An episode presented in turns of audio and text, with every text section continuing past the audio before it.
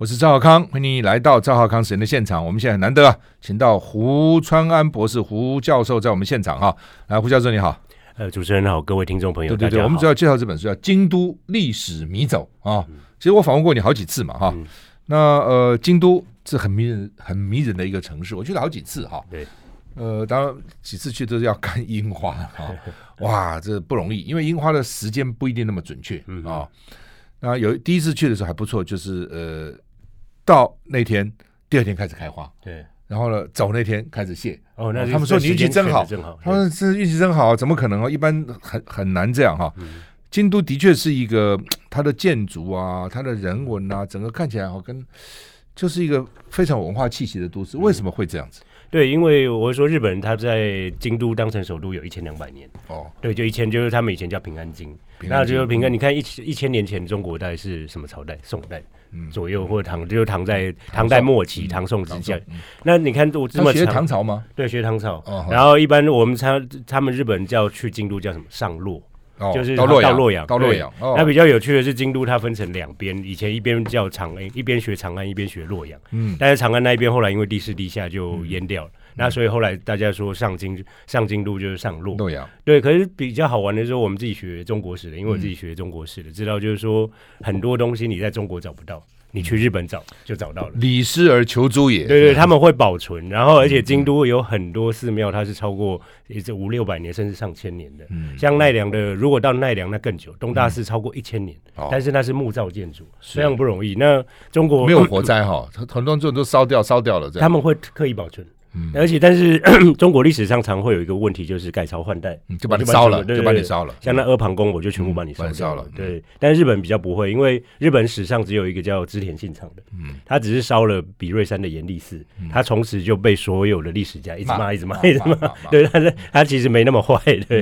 可是所以我们这这也可以看到，就是说日本对古迹还有对于这些文物的保存，他们非常的仔细。那京都，我想整座城市就是一个活的博物馆。嗯，对，这个很奇怪啊，中国。没事烧什么意思哈？对，你看我们到土耳其哈，嗯，或者到中东或者到很多地方，对，伊斯兰教这个基督教哈，我把你占了以后呢，我就把你的教堂改成我的教就是了嘛。对对对，就没有把它烧掉，把它毁掉，不需要嘛。像你去土耳其的那个，就是那个首都那个，也是他直接把以前的教堂直接就改嘛，就改就呃，你就看，对，这又一件基督教的样子，哎，那边变成伊斯兰教，同一个教堂，我就。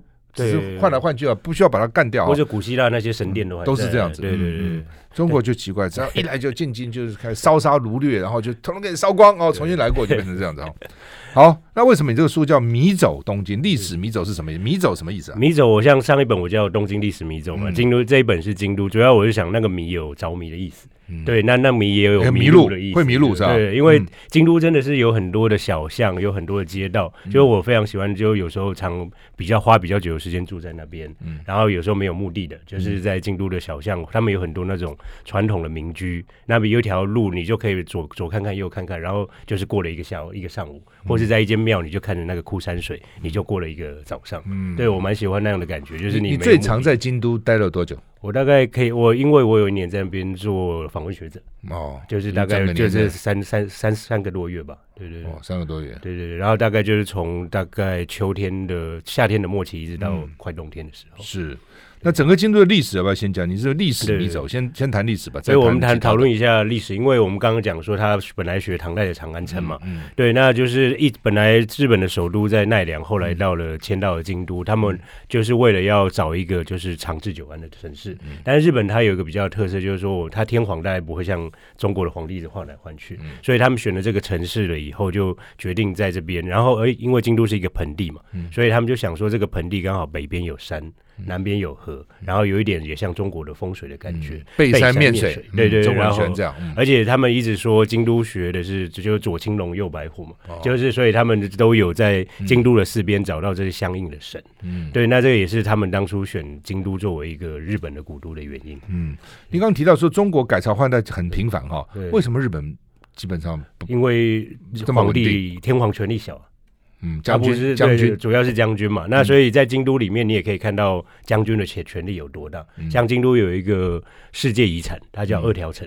那大家如果现在去，都还会去二条城看一看。那二条城好玩的地方在于什么？因为是京都的，它的路就是一条、二条、三条、四条、五条嘛。跟我们跟我们那个什么五条通、六条通、七条通，那是学日本的，对对对。可是二条它的特别就在于一条就是。就就那个皇宫所在，就是他们的御苑。嗯、你看，一个将军可以把他的那个他住在京都的居所盖在个离皇帝那么近，嗯，而且二条城很大，二条城比中正纪念堂还大，哇！所以就是说，他意思就是说我我那个皇我将军的权力也很大，嗯、而且就是当时的时候江户时代，等于将军是在江户，就是现在的东京，嗯、但是他那个二条城只是给将军去。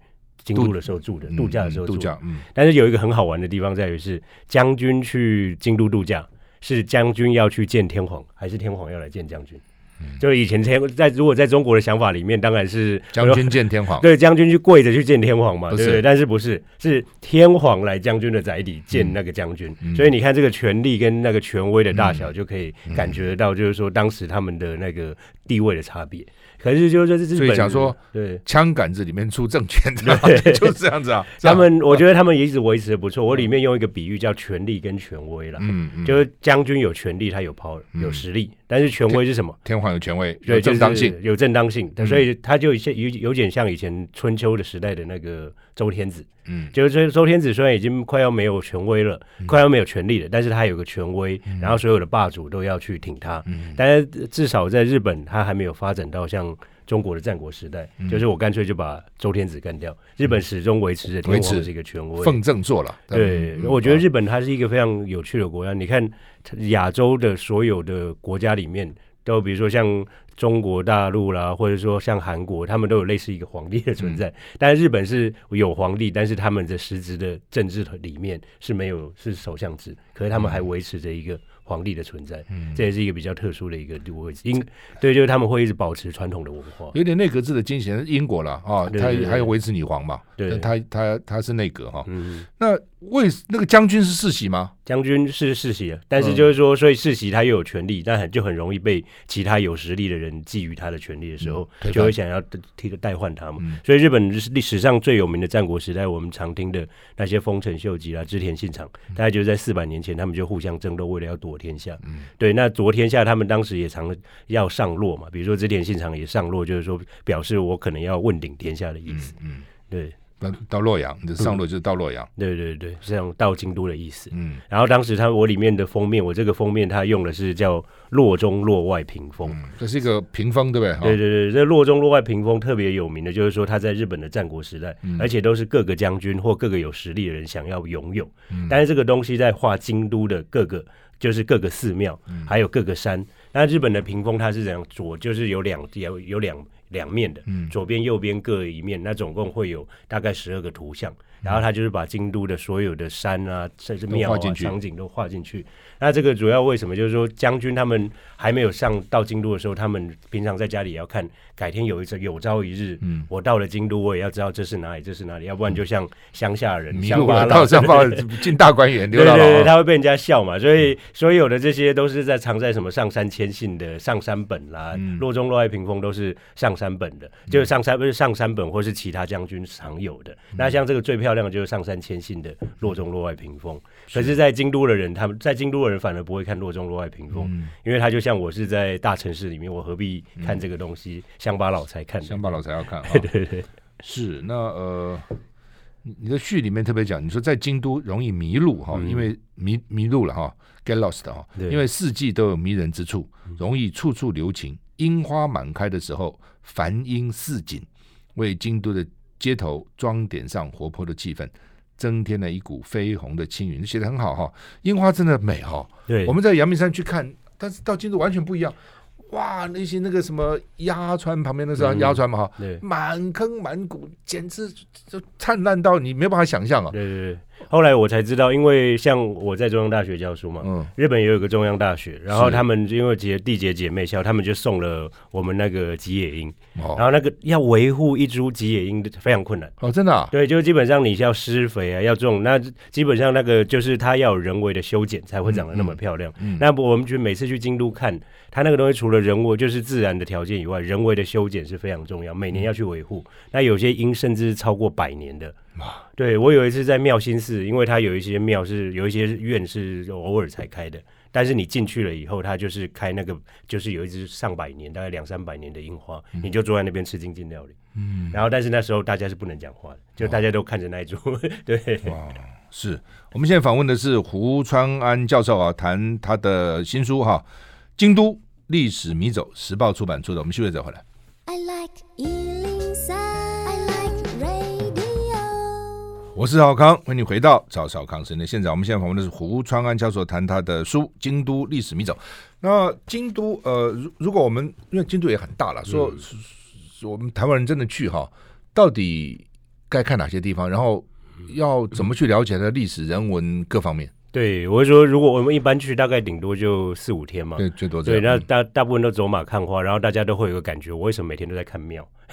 对，就是就是这个庙看完看那个庙，嗯、而且台湾人因为都行色匆匆，所以比较难够、嗯、难了解就是其中的文化。但是我比较建议就是说，如果你行色匆匆的话，你不要看太多庙，你就选个。一两间，嗯、但是要花久一点时间坐在里面，好好的去想。但是也不要选太多人去的。嗯，那你看看哪哪几间庙了？这样大家会建议说，清水寺我觉得太多人你就不要去。清水寺。那比如说夏天，哦、夏天我比较建议，像这个时候天很天气很热的时候，我是建议去三千院。三千院它在京都的北边，千是千千三千次的是叫三千次三为什么叫三千院？因为三千院它就是没它没有它就是因为那在附近的有一些就是它它好像一开始是佛教里面的一些原因典故来的，对三千三千对对，就是比如说包含你那个一些佛教记忆里面的那个意思是来的。然后可是我比为什么推荐那个？是因为夏夏天京都也很热，但是你往北边的时候，你往就对，而且它是在森林里面，然后而且那里面。就刚好有小溪，他们在小溪旁边会有那个川床料理。川床料理是什么叫川床料理？它就是直接穿穿上放个板，放个这个什么席是吧？对对对，而且真的是在穿上，然后他就摆着板子。让你坐在那个，然后水就从你下面流过去。哦，所以它然后它有时候会有流水面，意思就是说那个水冲下，因为这好像是中国学的，中国古时候也搞这个东西，烧人墨客，没错没错。然后是因为中国古时候还有在那个酒啊，在那边飘来飘去，有没有？然后就是喝酒，就是喝饮酒。但是日本他们真的还保留这个，然后所以你在整个森林，比如森林里面吃那川床料理，然后结束了以后，你再那都吃什么呢？内容是什么？内容流水面，它是会吃其中一个流流水面，对，它有时候水就是放水的时候，那个让。让那个水去把那个面给冲冲。着，然后就有点像凉面的感觉。Okay, 然后但是当然还有一些京都的，它本身因为那边是北边嘛，有一些农家的料理，嗯，比如说有当地的一些他们养的一些宠物，就就不养养的一些那个家禽家畜的肉，嗯嗯、但是比较山像山鸡嘛，嗯、然后或者说当地的野菜，京都最有名的也是野菜，他们叫京野菜。嗯、那京野菜，比如像我们最近比较常听到的什么九条葱啦、鹤茂茄子啊、社护院五五金这些东西，都是当地特色的一个野菜。菜，所以相对来讲，我想等一下也可以聊聊，就是京都的饮食，它可能会比较清淡。那我说三千院它特别的地方在于是说，它也有，它日本很喜欢养台。就是那个台，我说这我们在唐诗里面常有听到那个诗人在咏颂那个台，有没有？就是说铺在地上的台，有点像那个地上的，就是一一个地毯一样。但日本很会养台，那养台的话，它就是夏天养台，然后它在整个寺庙里面，它你就会感觉那个台是一个地毯，然后有时候他们地上还有一个那个地藏王菩萨，然后那地藏王菩萨他会把整个那个的苔藓，它会像一片海洋一样，把整个地藏王菩萨包住，所以相对在里面，它是一个很清凉的一个空间。嗯，然后到北边里里面，你在山里里面，你也有一些包括农家菜可以吃啊。所以我就说去逛那边，它相对来讲会让你比较清凉。三千院，对，三千院，对对对。台是说那个青苔，那个青苔，对对，长得对阴阴凉凉的，对对对。但是他们日本有发，就是大概找出了好几百种苔，然后每一种会养不一样。是是，对，而且还京都还有一个叫台寺的，你知道他进去台式有一次我进去比较好玩的是，他要先叫你抄心经。抄完以后你再去逛，对，是。然后前面的老外快疯掉了，而且 对对，老外怎么抄啊？老外没有他，老外抄到一半了以后他放弃，他说我不进去了，但是不抄完不能进去，不 是还其实还要预约嘛，就很不容易。我我也听朋友讲不容易，不容易预约，预约预约进去还要抄心经。对，所以我说京都有一些寺庙，就我建议就是说他你去的时候他人就不会那么多，因为他已经控制了人流了，嗯嗯，不会像在台湾每次挤挤成这个样，你根本就没心情看了，对，嗯。对，所以我觉得这个是也是可以几个去看的一个庙，对对，是就是三千院，三千院，还有比如说类似像几个，如果你一定要看，我说金阁可以去看，金阁、金阁寺、银阁寺，金阁去看，然后如果你没有太多时间，你就龙安寺，我也觉得蛮可以去看的，因为它有枯山水，嗯，对，但是就是说这个时候我有时候要避开，你不要一整天都在看庙，一整天看庙，你我说我们人的慧根是有限的嘛，不可能你看了庙你就马上就有慧根，大家把它分开，还不如去其他的地方走一走。好，对，那其他地方有什么？除了除了除了寺庙以外，我觉得京都比较好玩的是说，它现在有很多像比如说博物馆嘛，不过至少京都国立博物馆大家也应该要去走一走。那京都国立国立博物馆它比较特别的是，日本有三个国立博物馆，一个是京都，一个是奈良，一个是。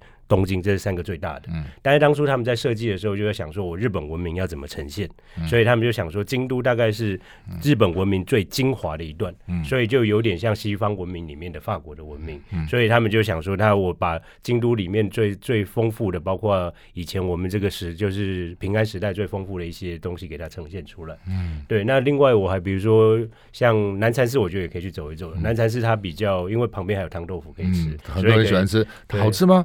哎。他们陈文茜很喜欢了，他每次说你一定要去就要去，但我吃了觉得比较淡嘛，哈，对对，就比较淡。京都的东西都是比较淡，比较淡一点，淡淡。对，特别是如果你的心情比较沉淀的时候，可能会比较容易吃得到那个味道。但是如果太赶的时候，有时候可能就匆匆忙忙就不行。对对对，就是说别去京都，我觉得绝对不要太赶。对对对，假设你有一个礼拜的假期，你就不要想说你一定要排满行程，然后你就想说我一天吃个一两个好的餐厅就好了。因为我觉得台湾有一些。美食团，他就一直在吃，一直在吃，到最后吃到最后，你已经忘记你第一天吃的东西到底是什么了。嗯嗯、所以啊，所以南禅寺啊，金阁三千院啊，呃，还有什么？呃，刚刚还讲到龙安寺，龙安寺就抄心经是龙安寺，不是龙安寺，不是那是台寺，台寺是西方寺，就是要抄心经的。对，OK，好，这些地方就是大家做个参考吧。啊，到东京可以去看这些地方。我们现在访问的是胡川博士，我们休息一下再回来。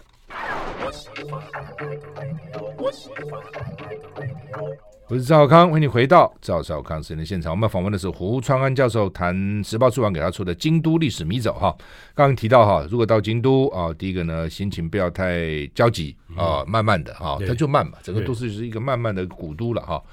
那跟台湾台南是不是有点像？也是古都，我觉得还是不大一样。因为我说京都它有一个千年的一个文化的基底在那边，那文化的基底是非常重要的。就是说，而且重点是在京都有很多的祭典。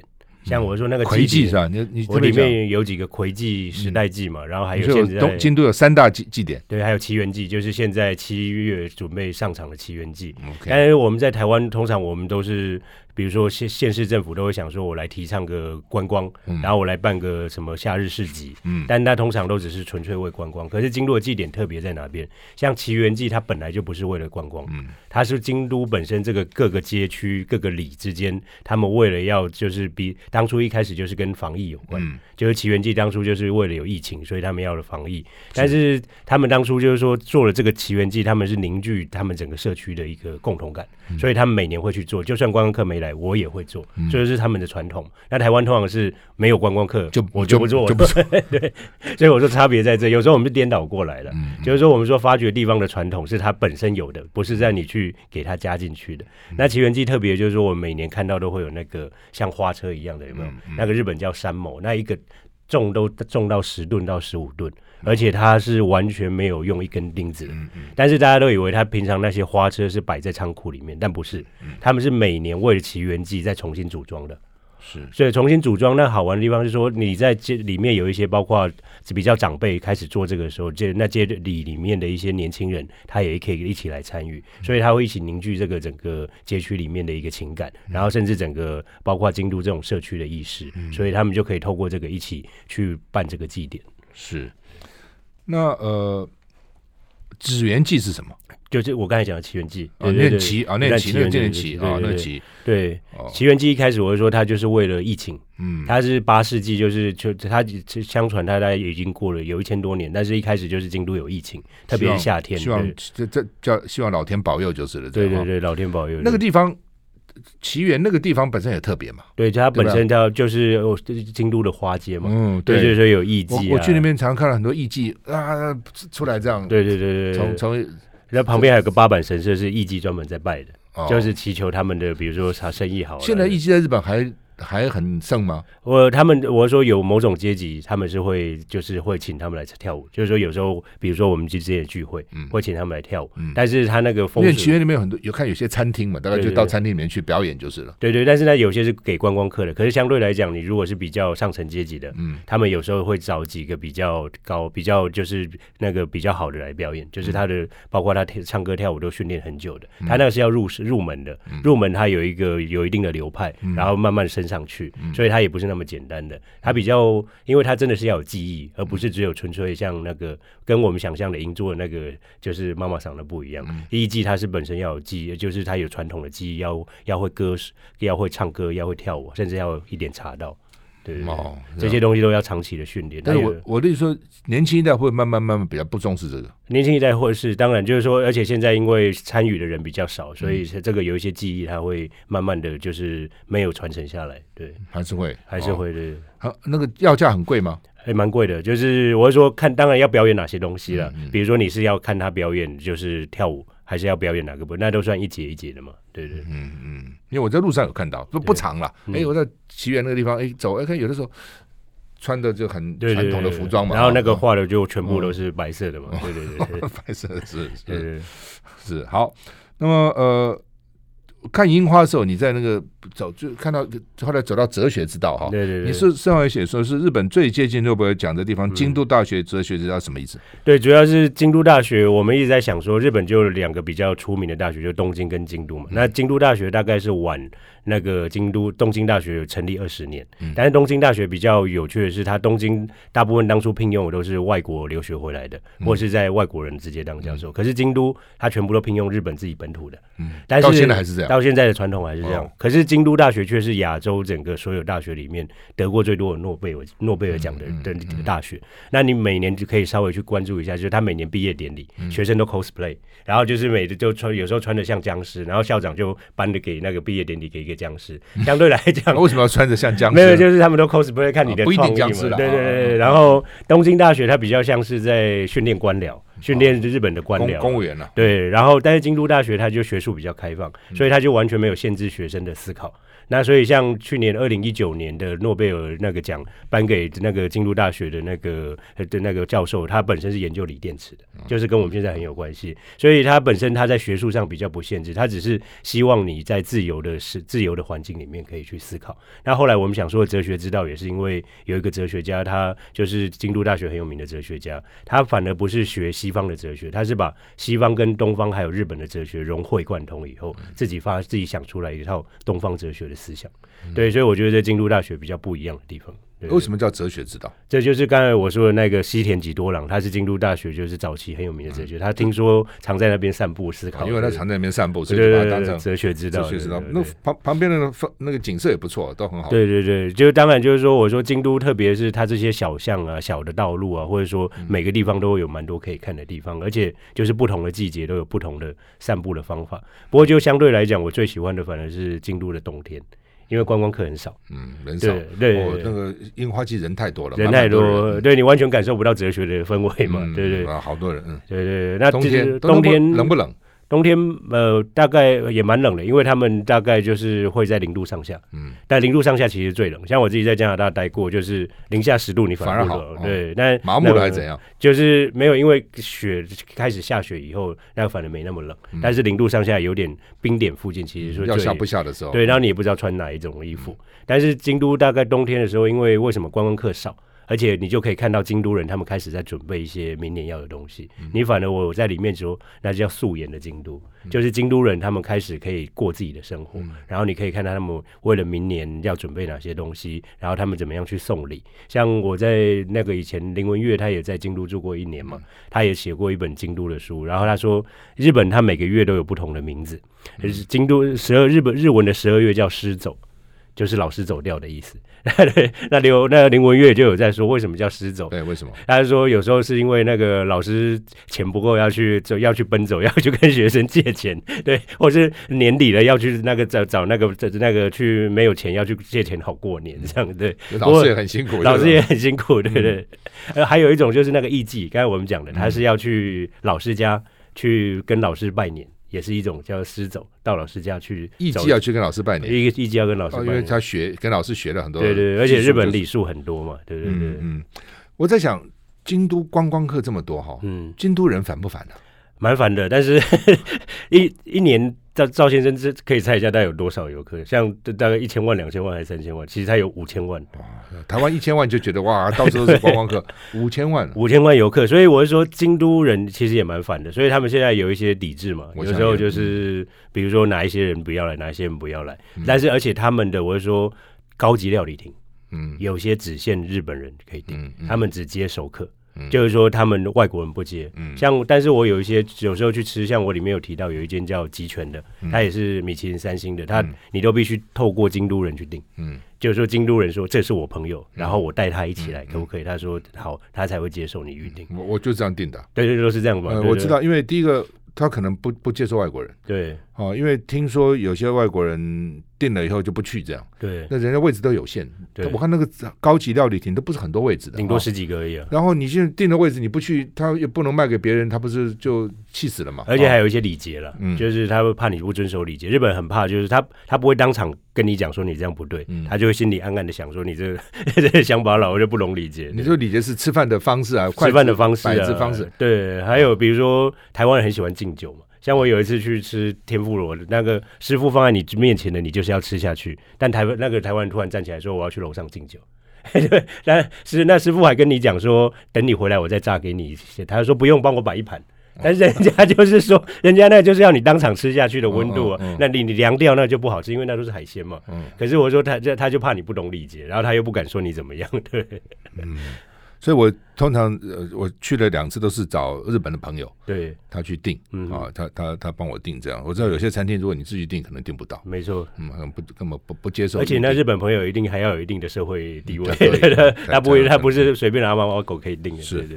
好，我们现在访问的是胡传安教授，谈《京都历史迷走》这本书。我们休息一下再回来。I like 我是赵少康，为你回到赵少康时间的现场。我们现在访问的是胡川安教授，谈京都米走哈。那饮食了哈，刚刚讲到说京都都比较吃的比较淡了。嗯，那我觉得他们的我去了几间餐厅都都相当不错的，对，对，蛮好的哈。价钱也贵了，但是也还好哦，跟他的食材可以接受，可以食材比起来也还也都都都真的不错哈。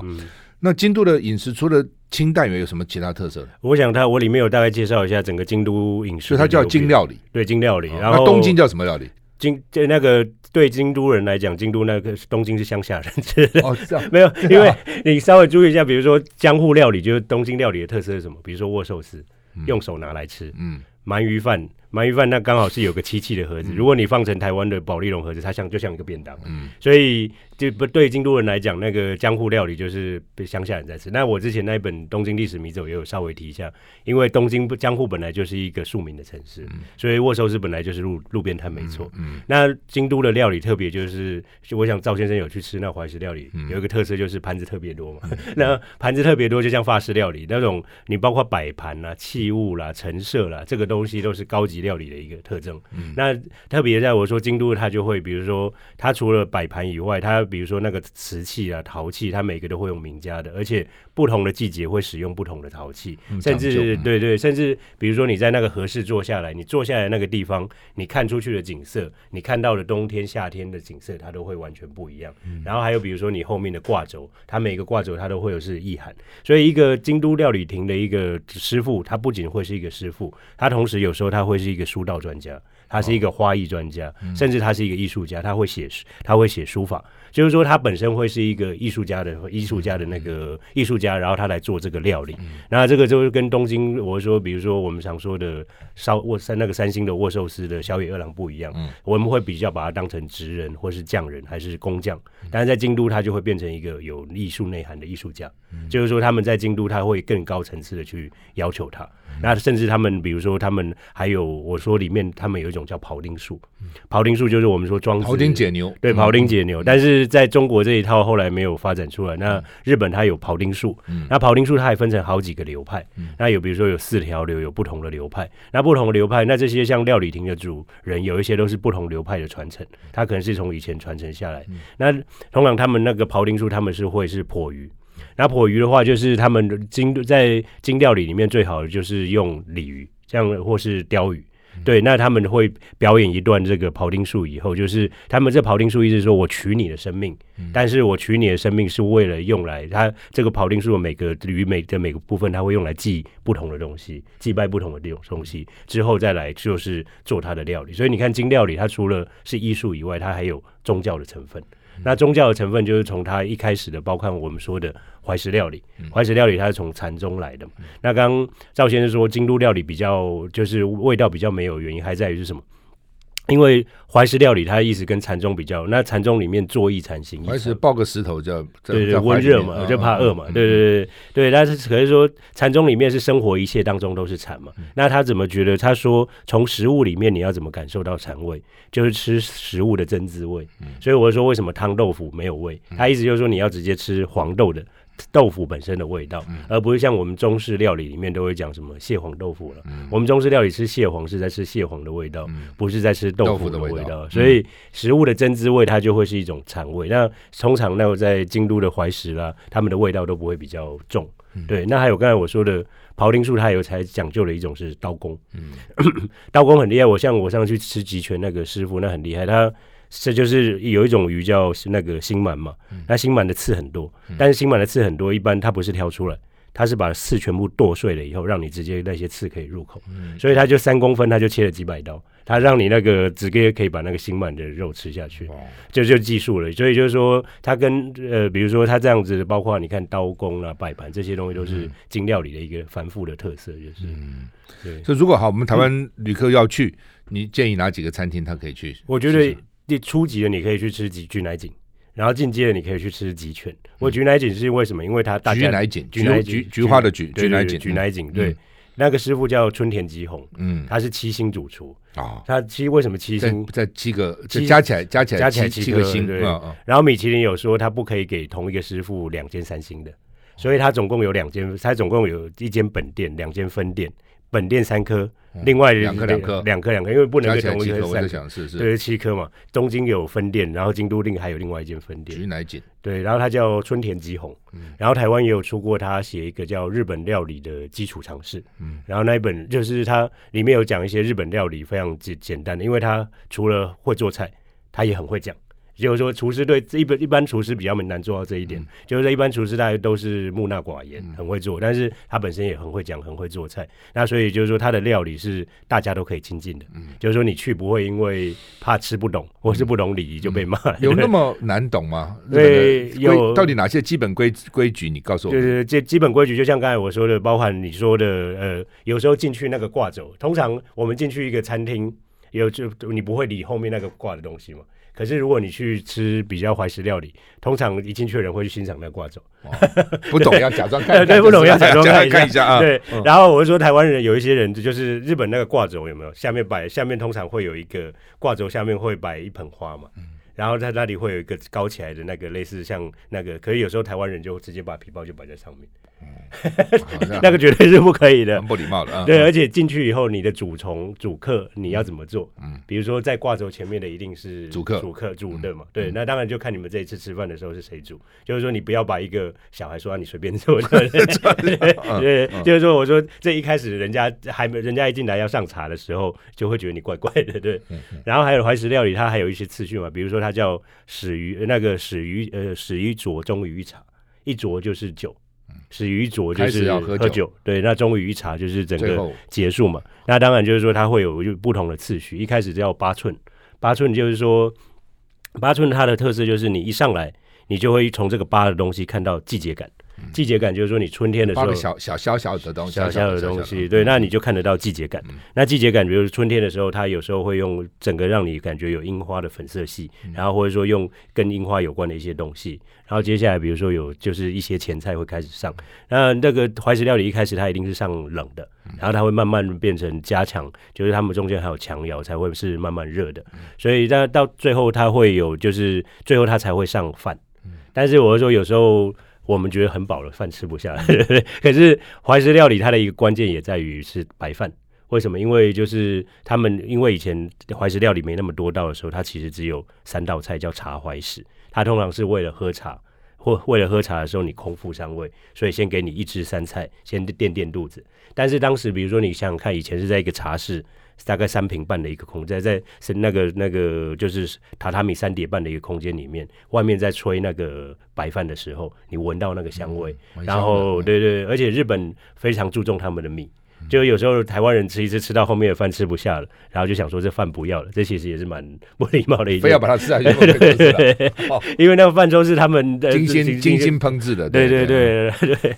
而且日本他们还有那个米饭的评评评鉴员，是是，就有点像那个我们的红酒，品酒品酒品酒员，对对。他们早上吃两种，下午吃两种，每次都要喝喝水，确保自己的舌头是完整的。嗯，所以我时常在之前常常在跟大家讲说，大家想说日本种米本身就是一个不理性的行为。中国在同纬度的东西时候都种什么？就就比如说东京跟北京同纬度，麦都种麦，都吃面。嗯，但是我说日本吃米，它不理性，为什么？因为这不是收益最高的一个价值嘛。所以他们这有一个宗教上的原因，就是因为天皇就是得到了那个上天给他种。种田的，就是种米的一个权利，他才有权利统治天下。所以日本这么看重米，这也是有这个原因的。所以他们的米会种的这么仔细，这么好吃，也是因为它有一个文化上的意涵。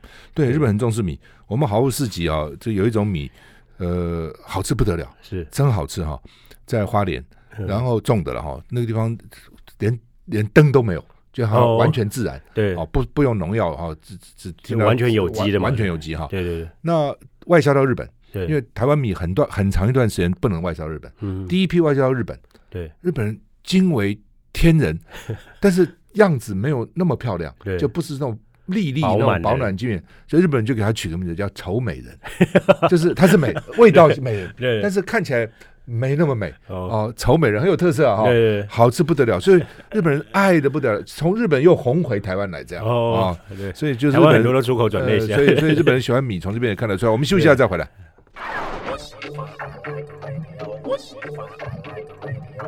我们先访问的是胡传安教授，谈他的书哦，《京都历史迷走时报》出的哈。